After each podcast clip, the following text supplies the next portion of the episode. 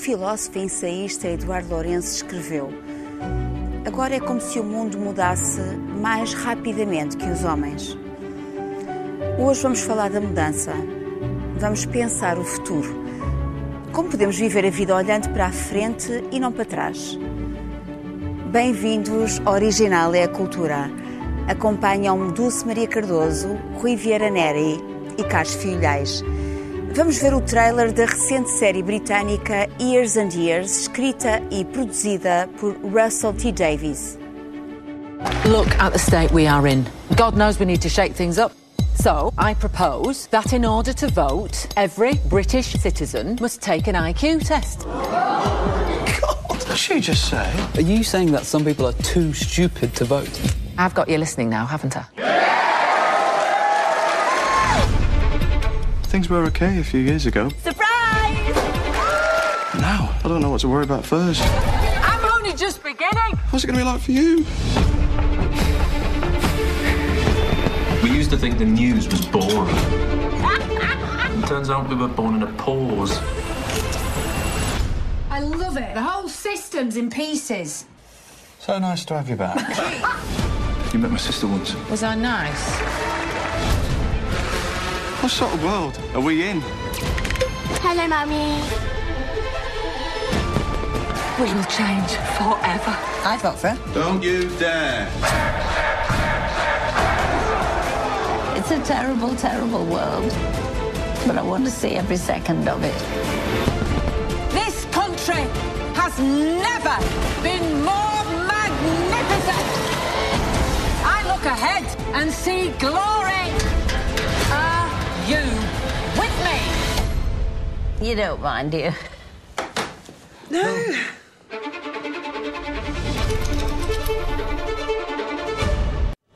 Years and Years é uma distopia próxima da nossa realidade. O declínio da democracia, uma candidatura populista, a crise económica, o drama dos refugiados, a inteligência artificial. Da leitura que fazes dos sinais dos tempos, Carlos, o que é que te preocupa mais no futuro? Bem, o futuro interessa-me, como dizia o Woody Allen, porque é lá que vou passar o resto dos meus dias. um, bem, antes do mais, uma homenagem a Eduardo Lourenço, que foi um, um grande pensador que agora nos deixou. E pensar é, é, antecipar o futuro. Pensar é, muitas vezes, prevenir o futuro, é, é prevenir o pior do futuro. É, é desejar expressamente o melhor do futuro. Uh, o que é que me preocupa mais? O que é que nós podemos antecipar que, bem, o que me preocupa mais é o que preocupa mais toda a gente. Não tem nada de especial assim com, com este exemplar da espécie humana. O que é que deve preocupar mais a espécie humana? Bem, não devemos, enfim, apenas limitar-nos à visão de curto prazo. Eu sei que temos agora uma, uma pandemia, mas a pandemia vai passar. Já há um primeiro sinal, já há uma autorização de uma vacina no Reino Unido, as autorizações nos Estados Unidos e na Europa vão surgir em breve e esta pandemia, tal como outras não passaram. Mas há, temos um problema muito mais grave que, para tratar, que é o problema das alterações climáticas globais. Isso é um problema que, enfim, é de médio prazo, ou antes, é já de agora, porque esta coisa, o futuro é já hoje. Daqui a, as previsões dizem que daqui a 30, 40, 50 anos o aquecimento da Terra a continuar, digamos, o estilo de vida que estamos a ter, vai levar a um sobreaquecimento do, do, do, globo, com consequências desde, enfim, não é apenas a, questão de estar mais quente, não é? É, é a questão do nível das águas derreter os calotes polares, o nível das águas aumentar, cidades grandes como Xangai, Nova Iorque, etc. Em vez de Nova Iorque vai ter de haver uma nova Nova Iorque, porque não pode estar ali naquele sítio, se isto continuar tudo assim. Um, e a biodiversidade, uma ameaça para a biodiversidade, e portanto a, a única solução é juntos, em cooperação, já o Tratado de Paris. Oxalá agora a América volta ao Tratado de Paris, vai voltar, e, e, mas as metas do Tratado de Paris estão muito difíceis de cumprir. Quer dizer, há aqui questões que são.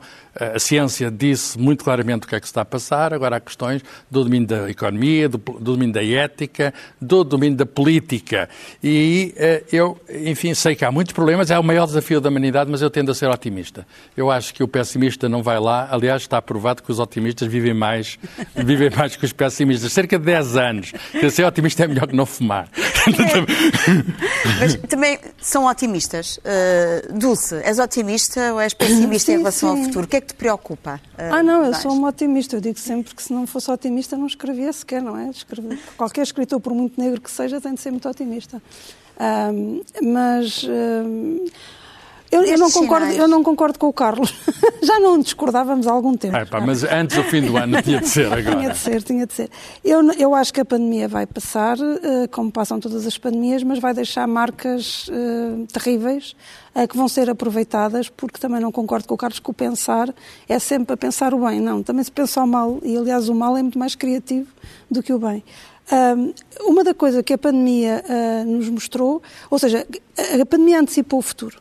Eu habituava-me a achar que o futuro estava longe e que tinha que ser pensado e tal, mas era uma coisa que aí vinha e que a pandemia trouxe o futuro para assim rapidamente para nós e fez e provocou mudanças muito grandes que já está a provocar no trabalho e que não vão ah, possivelmente voltar ao que era, porque entretanto as empresas e, e a economia sempre foi o motor disto, as empresas perceberam que podem ah, ah, ganhar mais eh, gastando menos, ou seja, podem, por exemplo, ter os trabalhadores em casa eh, poupando, por exemplo, instalações e, e poderão, ou seja, há uma série de, de- o teletrabalho e, a- e a- e a- e outras mudanças que esta pandemia eh, eh, obrigou a- tornou efetivas em, em meses, não, não, não creio que, que se vão embora.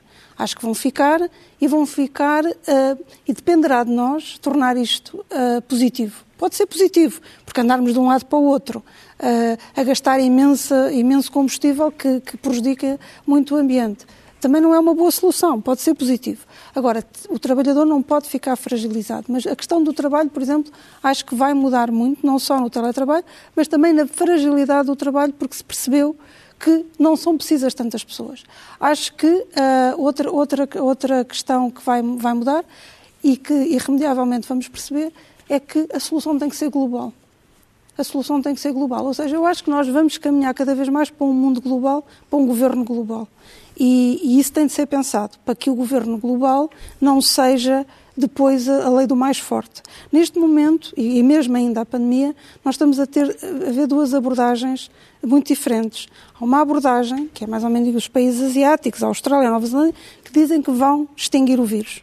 E, portanto, estão a trabalhar para isso, nem um infectado. E há outra abordagem, que é a nossa, mais caótica, com muitos mais mortos, que é a vacina e a imunidade de grupo.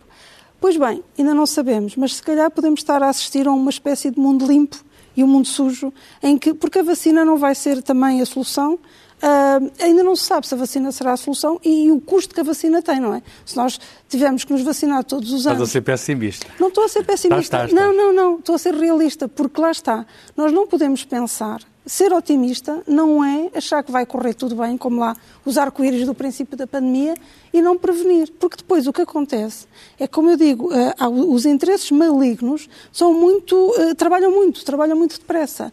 E, portanto, se os que estão preocupados com isto não, não põem o pior cenário e acreditam que tudo se vai resolver e que vai de Mas o meu ponto, eu não foste diretamente ao ponto, o meu ponto é que as alterações climáticas é um problema muito maior Eu- sim, do sim. que o problema da pandemia. É, sim. Podemos falar agora da pandemia, mas se não aprendemos Não. também alguma coisa com a pandemia. Falaste de cooperação, muito bem. Se nós não prepararmos uma estratégia conjunta, global, para enfrentar o problema dos problemas, que é a Claro. possibilidade de termos a Terra como planeta habitável, quer dizer, eh, andamos entretidos aqui a Ah, discutir não, coisas mas, mas, mas, a- mas evidentemente eu ia lá chegar a isso. Mas, mas a, a- o- a questão, o que a pandemia fez foi mostrar-nos quão nós aparentemente não somos capazes de resolver globalmente as coisas, não é? Que, a certa altura cada país começou a tentar eh, resolver a questão por si e, e não é um bom, um bom sinal, exatamente para chegarmos à, à grande questão de todas, que é as alterações climáticas, porque tem que ser uma solução global também. E, portanto, as soberanias dos países vão, estar- vão ter que estar em causa. Mas Estamos a falar do pensamento, dos pensamentos malignos. Hum, E eu pergunto, eh, enquanto o mundo dorme, que monstros estão a crescer? Eh, Também concordas com o Carlos e com a, com a Dulce? O que é que te preocupa mais? Eh, Que monstros é que tu achas que podem vir estar a, a crescer?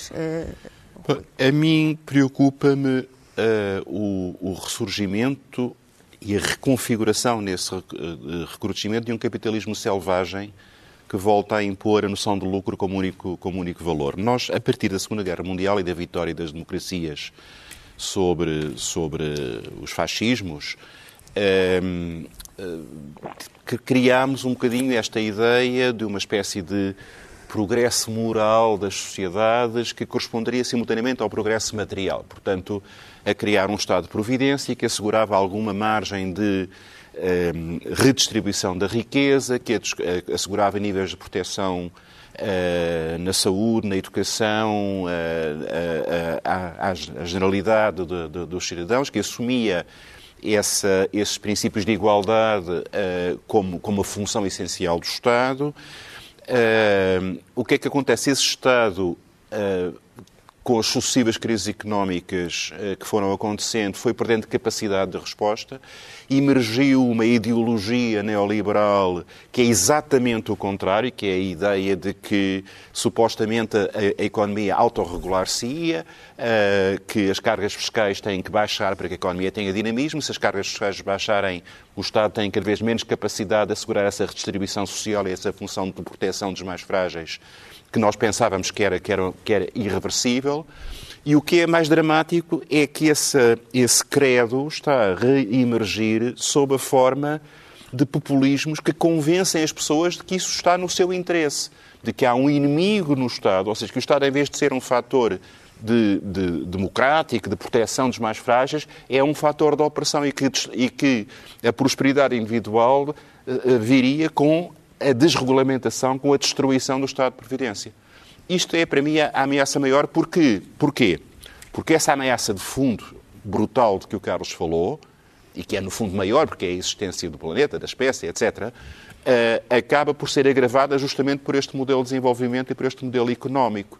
Uh, uh, nós vemos, por exemplo, neste momento, o ritmo de destruição da Amazónia a atingir recordes em nome da soberania nacional, em nome de, um, de, presidente populista, e isso é uma das coisas que me assusta.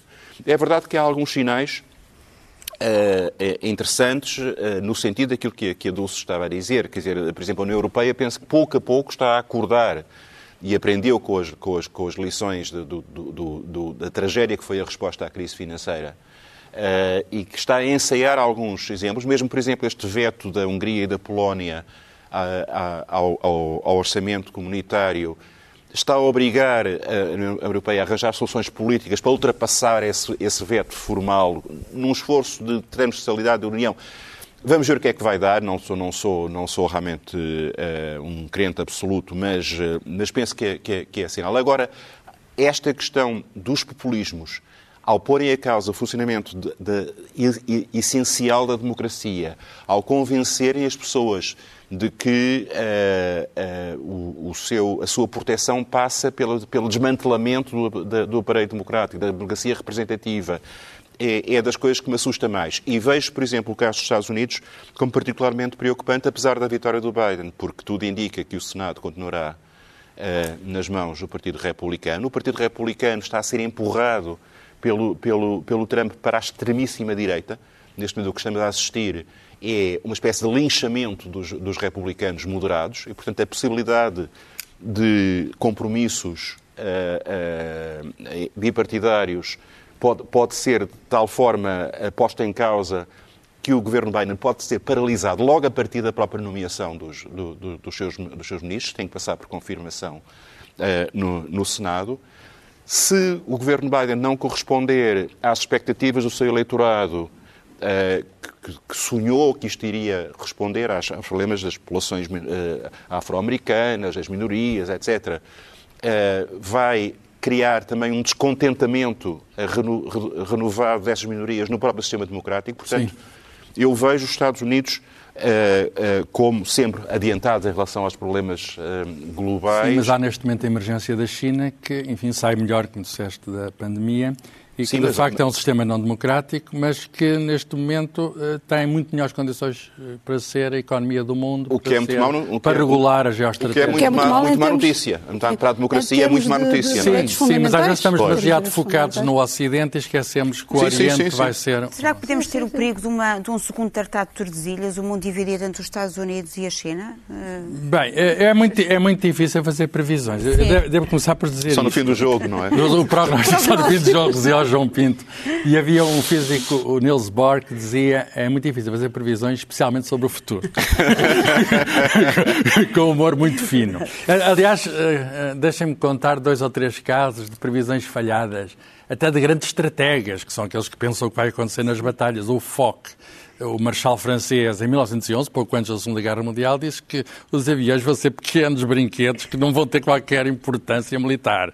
Foi o que foi na Primeira Guerra Mundial e ainda mais na Segunda Guerra Mundial. Ou eh, na- na no projeto Manhattan, quando se fez a primeira bomba atómica na, na Segunda Guerra Mundial, no final da Segunda Guerra Mundial, há um almirante muito importante eh, americano, o Lee, que disse ao, ao presidente americano: Eu sou professor de explosivos na Academia Militar e garanto-vos que essa geringonça nunca vai explodir. E, portanto, há especialistas que se enganam, quer dizer, eh, até na informática. Eh, alguns gurus da informática dizem que os computadores nunca seriam aquilo que são hoje. Bill Eles- Gates, não Bill Gates, alguns donos da indústria, IBM, dizer ah, vai haver quatro computadores no mundo, disse um deles. Ah, vai- disse o Bill Gates, 64 capa de memória é mais que suficiente para qualquer um. E eh, qual é, o, o- qual é o, eh, o- o foco? O foco é que o futuro é sempre uma caixinha de surpresas. O futuro é, enfim, é o que for e nós nem sempre adivinhamos. E há um grande fator que mostra o caso da aviação ou o caso da bomba atómica, é a inovação.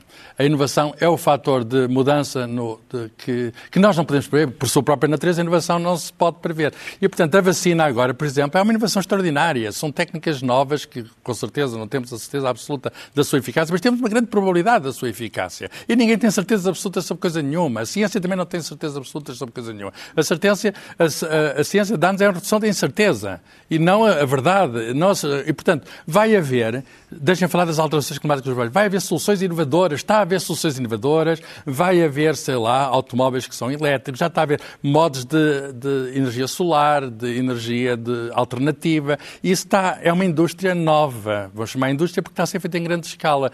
E oxalá que isso nos salve, quer dizer, oxalá que também nós, nos nossos comportamentos, que a própria economia, eu sei que é capitalista, mas visando o lucro, consiga, porque o que é que interessa uma economia cheia de lucro num mundo que não há ninguém para comprar, quer dizer, um cliente morto não é cliente. E, portanto, eu acho que o, o- o capitalismo vai acabar por se adaptar e está a adaptar-se às alterações climáticas Há e a inovação. setores, há setores que sim e há setores que não, e são esses que estão a investir Claro, nesta, claro. nesta estratégia disruptiva. Mas tu falaste aí de cliente morto, e há um outro fator que nós ainda não falamos, que é a potencial de um grande conflito. O potencial de um grande conflito. Sim, sim. Ou seja, Pode existir, nós conseguimos, ao longo dos últimos 60, 70 anos, eh, ter conflitos localizados, alguns trágicos e, e- e- constantes. Há uma guerra permanente, no fundo, mas evitamos a eclosão de um conflito eh, de dimensões planetárias, como, como foram as duas guerras mundiais. E, e estamos a assistir a um- ao agravamento de uma série de tensões políticas locais que podem resvalar a qualquer momento para uma situação de conflito mais Sim, alargado. sim. E isso é, é outra coisa, porque estas previsões de futuro que nós estamos a fazer é num pressuposto de alguma estabilidade que pode ser de, de repente E às vezes perturbada. há coisas de nada. Mas que- eu, eu acho também é fundamental que se perceba o que, é, o, que é, o que é que será o cidadão do futuro. Do futuro, quer dizer, e o futuro, como eu digo, pode ser só daqui a um ano ou dois, porque as coisas estão a mudar. Tanto o professor Eduardo Lourenço, a quem o Carlos fez a, prestou homenagem, e eu também, dizia, ali que o mundo está a mudar mais depressa do que os homens. E, de facto, há uma questão de velocidade que nos está a prejudicar muito. E, e, aliás, falávamos aqui quando, já em alguns programas atrás falámos disso, da questão da, da olha, na solidão, porque é que as mensagens, ah, não, porque é que esta, os estarmos tão ligados não nos acompanhava como dantes as cartas, e é uma questão de velocidade que nós não estamos a conseguir acompanhar. Outra questão que nós não estamos a conseguir acompanhar e que virá aí de certeza, será ah, a questão da inteligência artificial e dos robôs. Sim, e essas, sim, sim. e, portanto, muitos, muitos de nós ficarão Uh, não é desempregados, é sem possibilidade de emprego. Ou seja, esta, esta, esta organização que veio da, da, Revolução Industrial e que foi crescendo, crescendo, crescendo, está prestes a acabar. E como a maior parte das vezes, quantos, quantas pessoas se encontram no trabalho ou são validadas pelo trabalho, ou o nosso valor uh, social é o valor do trabalho que podemos prestar, uh, como é que isso vai ser? E, e acho que o paradigma tem que mudar em absoluto. Tem de mudar em absoluto. Já é errado, penso eu, uh, de como foi até aqui, que nos tornou relativamente escravos do, do trabalho e a nós, uh, uh, privilegiados, uns, uns, muito, muito privilegiados, mas há realmente trabalho que é ainda muito parecido com a escravatura. Aquele trabalho que não é criativo, não estou a dizer criativo em termos de criativo como entendemos, é um trabalho mecânico, um trabalho desumano pelo, pelo número de horas, etc, etc. E essa noção de trabalho irá acabar, porque vai ser desempenhado por máquinas e bem, mas o que é que se fará a esta gente toda? E, portanto, o cidadão, nós fomos educados para que o nosso papel enquanto cidadãos é ser úteis, é ser produtivos. E isso vai ter de mudar. Hum. E vamos ter, e, desculpa só terminar, há uma palavra que nós todos fugimos como, como o diabo da cruz, especialmente os, os mais informados, que é a felicidade.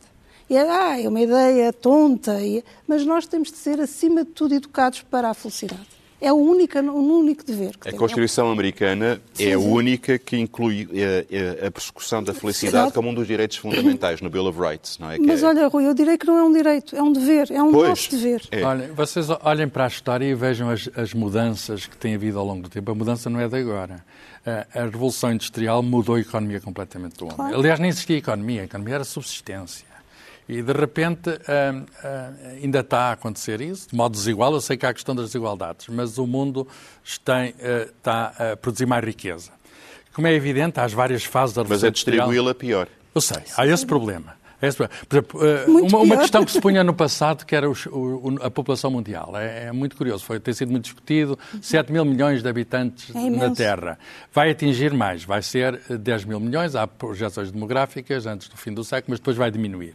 Uh, porque vai, vai uma questão de equilíbrio. Mas uh, muita gente previu, e, e previu, digamos, de um modo catastrofista, que não havia haver recursos para essa gente toda não há problema com a alimentação do mundo. A alimentação, eh, não, há desperdício até. O que não chega é a algumas pessoas. Está muito, mas está localizado. Menos do que era no século XIX. Menos do que era no século XVIII. Por outras palavras. Sim, mas por outras palavras. Nós temos de tratar de problemas que, que a inovação resolve muitos problemas, mas não resolve os problemas sociais e políticos éticos, sociais e políticos. E, portanto, não vamos confundir as coisas. Uma coisa são as possibilidades que temos. A inteligência artificial é uma possibilidade extraordinária. A questão das energias alternativas é uma possibilidade extraordinária. A questão da edição genética também é uma possibilidade extraordinária. Portanto, o futuro está aí, está-nos a bater à porta. Aliás, o futuro está-nos sempre a bater à porta. Agora, a questão é como sabemos responder que humanidade uh, teremos para responder a estes desafios. E eu acho que aí temos de ser humildes e saber que teremos de aprender, se calhar à nossa custa. Eh, eu não excluo a hipótese de fazermos erros e de, enfim, ainda piores do que estamos a fazer com a pandemia. Mas falhar menos. E, enfim, vamos falhar, sempre falhamos e vamos tentar falhar menos, tentar falhar melhor, como diria o Becker. O, o Obama um, deu uma entrevista aos 60 minutos falando do, do, seu, do seu livro biográfico, Terra Prometida, e falava da questão da comunicação, que combater os tais populismos de que falavas há pouco, destes uh, fascismos emergentes que estamos a, a verificar no mundo, uh, no investimento na informação. Nós, nós estamos a atravessar muitas fake news, uh, notícias falsas. Como é que nós podemos combater isso também? a regulação eh, perante eh, as redes sociais, por exemplo, a proliferação de, de notícias falsas, de, eh, porque quer dizer, há uma, um investimento também na educação, que é importantíssimo. Eu falava nisso, o investimento Sim, na educação. Claro, tem que ser, tem que ser na base. É, só que o investimento na educação é lento. Uh, ou melhor, o, o, o, efeito do investimento na educação é lento. E uh, e uh, uma das consequências das redes sociais e da velocidade de circulação da informação com que nós vivemos é que ela é rápida. Rápido. Uh, esse é, o, é, um dos problemas principais. O Carlos dizia, muito bem, uh, nós não podemos prever o futuro. Não temos outro remédio se não tentar prever, não é? Uh, e, enfim, e, jogar com, com hipóteses a partir do máximo de informação que temos e, e eu arriscar. Não diria prever, diria preparar. A questão nós não podemos prever, Sim, mas, mas, podemos preparar. Temos que criar cenários. E depois temos que criar cenários e optar pelo, pelo mais, plaus, mais plaus, plausíveis. Cultura, por exemplo, mas, uh, uh, que é temos falado aqui do Eduardo Lourenço como um homem que pensava, e que pensava bem, mas também pensava para o bem. Que isto é uma questão muito importante. Quer dizer, não, não, se trata apenas de prever em abstrato o futuro, trata-se de prever o futuro que nós achamos que é mais justo, que é, que é, que é, que é mais, que é, que é mais belo, que, que, assegura mais felicidade. Uh, uh, que é melhor para todos. Que é melhor para todos. e essa ideia de, de uma, da vertente ética eu acho que é, é absolutamente essencial, porque alguns dos grandes monstros que nós estamos aqui a falar como, como riscos derivam de uma espécie de amoralidade. Quer dizer, esta criatura que vai agora sair da, da presidência do, dos Estados Unidos, quer dizer, é um psicopata, narcisista, mitómano, amoral, a possibilidade de que uh, em 2016 uma criatura destas possa ter subido ao lugar de maior responsabilidade de decisão política mundial é um sintoma muitíssimo preocupante uh, e, e, e multiplica-se, uh, o fenómeno multiplica-se por todo o lado, portanto, talvez os excessos Haja a que estamos a chegar... lá não está. É isso, talvez os excessos a que, a que, isto chegou, talvez possam servir de, de, de vacina. Vacina. De, vacina. talvez, de repente, as pessoas possam acordar para esta loucura, não é? Há uma coisa, mas, Rui, que nós não percebemos. Que lá, lá, Há uma coisa, Rui, que nós, não, que nós não queremos perceber, que a nossa supremacia Portanto, a nossa ideia de supremacia de espécie é tóxica. Ou seja, não se pode, nós não podemos, por exemplo, tratar agora a Terra, e voltando às alterações climáticas, que é de facto o problema, nós não podemos explorar a Terra, o planeta como exploramos, e depois pensar, pensar, ou seja, nós não podemos, para o nosso conforto, ter não sei quantos comportamentos que estragam e, e, e uh, o, o, nosso, o nosso planeta, o único sítio que temos para viver, não é o futuro, é, é, é mais este. Isso é verdade. É verdade, o só único sítio. sítio não? É? Exato, não há, não, não há vacina, não há plano B, só temos isto não por enquanto. Não podemos ir para a Lua nem não para podemos. Portanto, e pensar, e pensar, ah, mas depois há aqui uma reserva que nos vai que nos vai permitir, um, ou seja, como que, se fosse infinita. Que vai, vai impedir que pessoas como o Trump subam a, a, ao poder. Não, isto é um, é um caminho, é um caminho. Nós, nós, nós somos, uh, a nossa supremacia, eu torno a repetir, é, uma, é, é, é maligna, porque nós constituímos como o topo da pirâmide, mas à custa despezinhar tudo o que está nosso, abaixo de nós. E de alguma maneira agora estamos a ter o retorno de, de que não queremos. Bom, mas e começamos por nos despezinhar a nós próprios, ou seja, os nossos, ah, sim, sim, sim, os nossos semelhantes. Não é? Dulce, tu há pouco uh, uh, falaste numa reportagem que a SIC fez sobre a cultura, uh, foste interessado e falaste da importância da arte, não é? Porque nós estamos aqui a viver das consequências nefastas desta pandemia e uma, um dos setores mais castigados é o setor da cultura. Um, como é que vocês veem isto, o futuro da cultura, por exemplo? Conseguem fazer previsões porque neste momento há um clima bastante pessimista, não é? Uh, e nós queremos contrariar isso, não é, Carlos? a, arte triunfará sempre. a arte. Onde é que podemos encontrar esse coração da esperança, por exemplo, na cultura? A questão, a cultura não vive desligada, pelo contrário, é parte do todo. Se o todo, se o todo estiver mal, a cultura não pode estar bem. Se o todo estiver bem, a cultura vai. A cultura é sempre um parente pobre destas coisas todas e isso é muito triste eh, e também teremos de mudar isso, mas, mas nunca mudamos até agora. É muito. Não, é. É, portanto, o que é, é preciso perceber é que é muito bonito falar da, das virtualidades da arte e da cultura, mas não há arte e cultura sem artistas e sem criadores culturais. E esta é a questão mais importante. Durante séculos, nós tínhamos a arte e a cultura apoiadas no poder da Igreja, no poder da aristocracia e, da corte, mecenas, no poder da burguesia liberal culta, no poder depois do Estado de Providência, que supostamente seria, digamos, o poder democrático que iria uh, possibilitar o acesso à arte e à cultura a toda a gente. E neste momento estamos a regressar a uma lei da selva uh, e os artistas e os criadores culturais, que são muito frágeis fisicamente, não é? Estão a ser esmagados. Uh, e isto pode ter consequências terríveis. Eu acho que a criatividade da espécie não vai desaparecer, com certeza.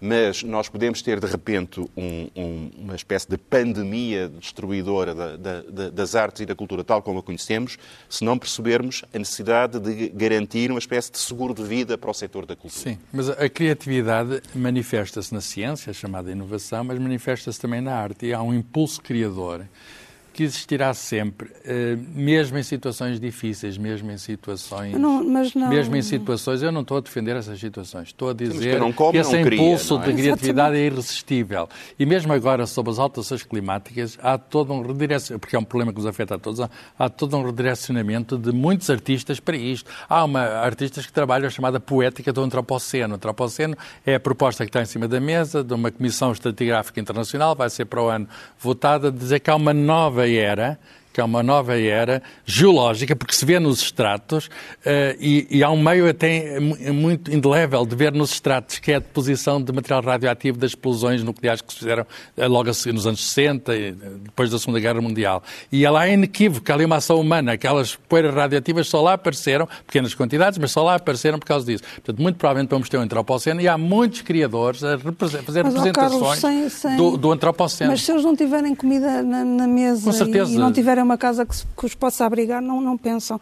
E a questão, a questão é que uh, uh, aqui em Portugal e nos outros países também, mas aqui em Portugal, que sempre foi um país uh, com menos recursos, há muita gente neste momento que não tem comida e, portanto, sem comida, Carlos, por muito Mas isso, mas isso estamos todos de acordo. Seja, estamos não, todos não de acordo. Consegue. O que eu estou a dizer é que a cultura não vai... ah, não, com claro dificuldades muitas, com dificuldades muitas, com certeza, e, e, e, acho que nós estamos aqui num programa de cultura, é preciso afirmar isto. Uh, não é apenas a ciência que nos salva, uh, a cultura ajuda a salvar-nos. E, portanto, não, não, há, não há dúvida nenhuma sobre isto. Sim. E, portanto, um, os, é... os, os criadores são precisos a criação é absolutamente inevitável para fazer o futuro, qualquer que seja, digamos, a área. Da absolutamente. Mas repara, eh, nós dizemos a ciência eh, é indispensável, a ciência tem, não há ciência sem laboratórios, sem investimentos, sem reagentes, sem computadores, sem tudo aquilo que é necessário de investimento. E sem muitas bolsas. Uh, de formação. A cultura precisa de um respaldo. Exatamente. É? A cultura precisa de um respaldo à sua escala, da sua maneira, não é idêntico. Eu concordo, eu concordo. E, e neste momento há uma tendência muito grave eu quase que vou dizer agora, enfim, um exagero enorme, mas estamos a assistir a um certo genocídio cultural. Que estamos a, a, a, ideia, a assistir à, eu, eu, ideia eu de que não precisamos dos mas, artistas. Mas, ó, mas ó, Rui, já vinha de trás, ou seja, sim, o claro. que a pandemia fez foi aumentar claro e tornar sim. mais fácil. Eu mas concordo. Já vinha. Nós temos, claro nós temos Porque, por exemplo, políticos em oh, geral oh, que são oh. largamente incultos. São incultos do ponto de vista científico, vemos a maneira como eles reagem perante a ciência. Por exemplo, esta questão da vacina, que não está provado o modo de funcionamento, por exemplo, nas pessoas mais idosas, porque é tudo muito preliminar, mas já andam os políticos a dizer não, não, esse é que tem de ser vacinados em primeiro. Há uma precipitação. Há uma, há da política, como se, e, e também da ponta cultura, eu tenho de dizer que, enfim, não, não, do ponto de vista cultural, são palavras. Parole, parole. Quer dizer, words, words, words. words, words, words. Portanto, eles falam de apoio à cultura, mas apoio à cultura é nenhum, quer dizer, é quase nenhum, é muito, muito escasso. E grandes meios que são públicos, como por exemplo a televisão, que nós pagamos todos, a televisão pública nós pagamos todos, eu pergunto o que é que, nestes tempos e nos próximos, o que é que se está a passar aí de mobilização cultural? Nós, nós poderíamos ficar aqui o todo o tempo do mundo, uh, uh, verdade, isto custa-me muito agora cortar-vos a palavra, uh, mas no seguimento, e também uma homenagem a vós, Dulce, Rui e Carlos, que são os grandes apaixonados pelo livro, Uh, o, o, Rui escreveu um artigo recentemente no JL, uh, uh, e falam muito do livro A Dulce, que nos presenteia com as suas histórias. Carlos, o grande amante de livros, e também vou homenagear Eduardo Lourenço, que era um apaixonado pela literatura, que se referia aos livros como filhos e dizia que está sem livros. É já ter morrido. esta homenagem que todos fazemos aqui em uníssono ao grande pensador Eduardo Lourenço e também à literatura. Eu vou uh, falar de dois livros que saíram Este, o Alberto Manguel já teve outra edição, esta edição da Tita da China, uh, uma história da leitura do Alberto Manguel, que sabemos que doeu recentemente a sua biblioteca uh, a Lisboa. Portanto, estamos ansiosos de ver o resultado. E é um livro fascinante. É um livro fascinante. Aliás, ele, ele diz uma coisa muito curiosa na introdução, uh, que diz que em inglês o verbo to read uh, uh, learn, partia uma feliz etimologia com o verbo to reason, raciocinar. Portanto, a leitura permite-nos o espírito crítico. E também vou falar deste livro que saiu recentemente Um de uma jovem Espanha, em filóloga, Espanha, do em jovem filóloga de Saragoça, Irene Vallejo, é assim que se pronuncia? Vallejo. Vallejo. Vallejo. Chama-se O Infinito num Junco. Ah, é a invenção do livro na Antiguidade e o nascer da sede de leitura. É um livro também extraordinário ah, e que ah, nos, nos faz ah, entrar nesta história da leitura. Ah, o livro como extensão da memória, o livro como extensão da imaginação. Ah, e ela diz que nas horas mais negras somos todos quixotes ao contrário. Isto é, mantemos a sanidade por meio de histórias e de música, filmes e séries. E está de encontro também com o discurso recente da Lídia Jorge, eh, depois do- de ter recebido o prémio eh, de literatura de Guadalajara. Portanto, parabéns também. Eh, e esta homenagem a todos os que eh, amam o livro. Viva o livro. E viva o livro, amam a palavra. É o futuro, é o futuro. E este é o futuro. É o futuro.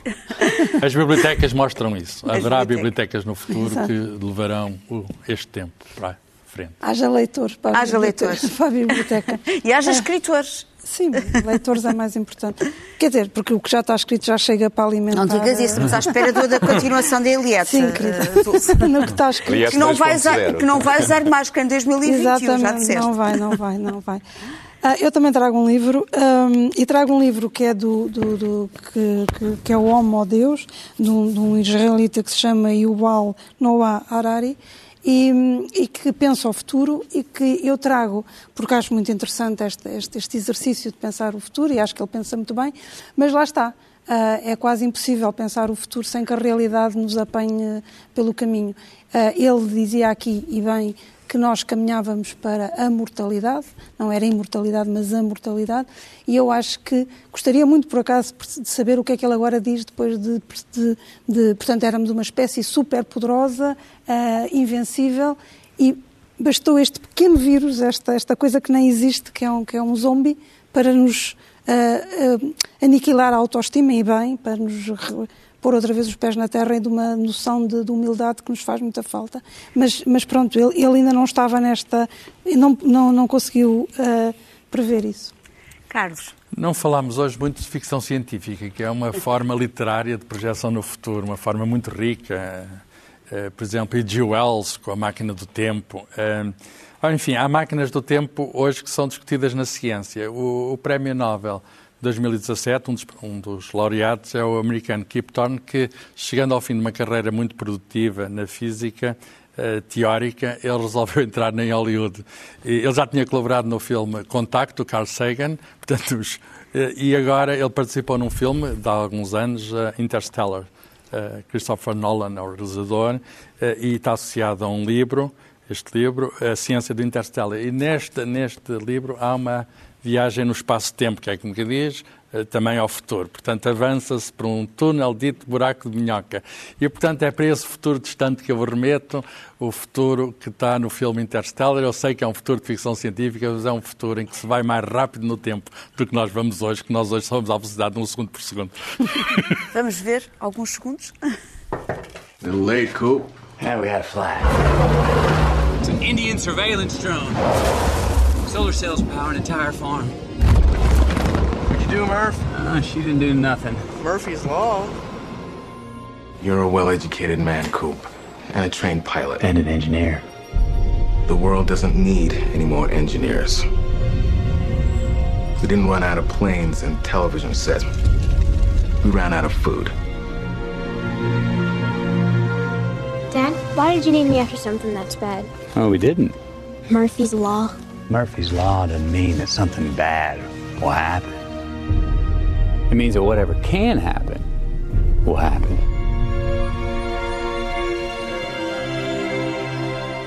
We must confront the reality that nothing in our solar system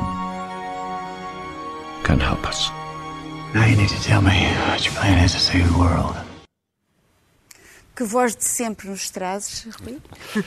Bom, eh, em todos estes cenários de, de futuro, eh, o meu lado otimista eh, é, é o da convicção de que as pessoas vão encontrar soluções, de que as pessoas vão juntar-se, de que os princípios digamos, do bem coletivo vão acabar por, por se expressar e que há um caminho que, que, é, que é preciso fazer e de, e, e, e de que há uma causa de que não podemos abdicar. Uh, perante todos estes fantasmas terríveis. E, portanto, eu trouxe um espiritual negro da Mahalia Jackson, uma gravação dos anos 50, I'm on my way to Canaan. Eu estou a caminho da terra prometida.